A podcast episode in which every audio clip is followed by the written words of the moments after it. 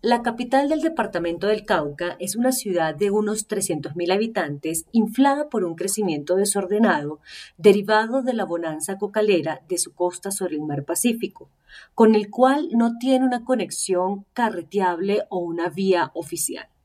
Es una región censada en más de un millón de habitantes, distribuidos en 38 municipios, solo articulados por la carretera panamericana que convierte el departamento en un lugar de paso al Ecuador.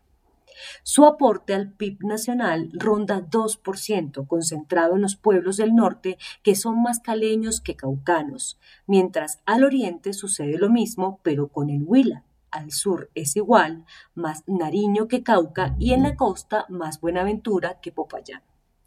El desempleo y la pobreza siempre han estado entre los más altos del país, todo un caldo de cultivo para que prosperen guerrillas, narcotraficantes, grupos delincuenciales o la penosa mezcla de todos con todos. Es el segundo departamento con más carreteras terciarias que gozan del olvido del gobierno central. Cuando se superponen los mapas de vías en mal estado con uno satelital de cultivos ilícitos, los dos casan perfectamente.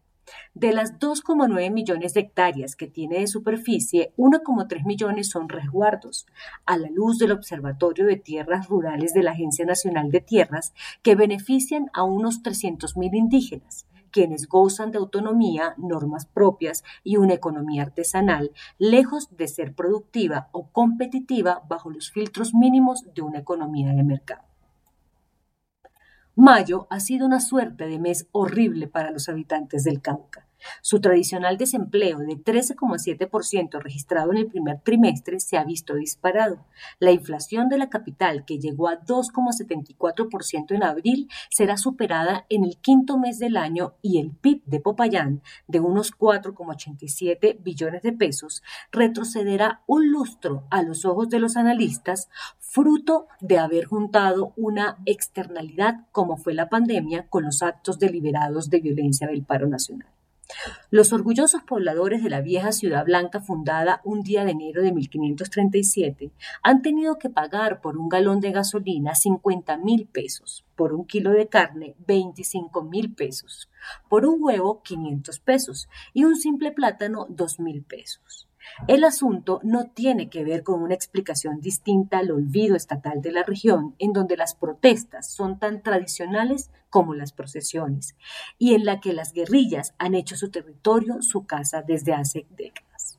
La única manera de rehacer el Cauca es entendiendo sus dinámicas sociales, culturales y económicas, además de su verdadera división política. Pocas regiones colombianas son tan diversas, heterogéneas, pobres y sin esperanza con ella, pero a su vez tan llenas de oportunidades por su estratégica posición geográfica que hoy por hoy solo es aprovechada por los grupos delincuenciales, no por los gobiernos, ni mucho menos por el sector productivo como debería suceder.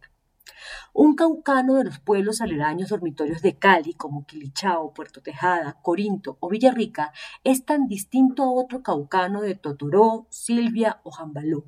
como un barranquillero lo es a un boyacense o un antioqueño a un bogotano. El Cauca y su idiosincrasia necesitan una receta distinta desde Bogotá que supere el conflicto de tierras con las desgastadas mingas, pero la solución no debe ser impuesta, debe llegar desde la región. Si no, el Cauca seguirá siendo el Cauca.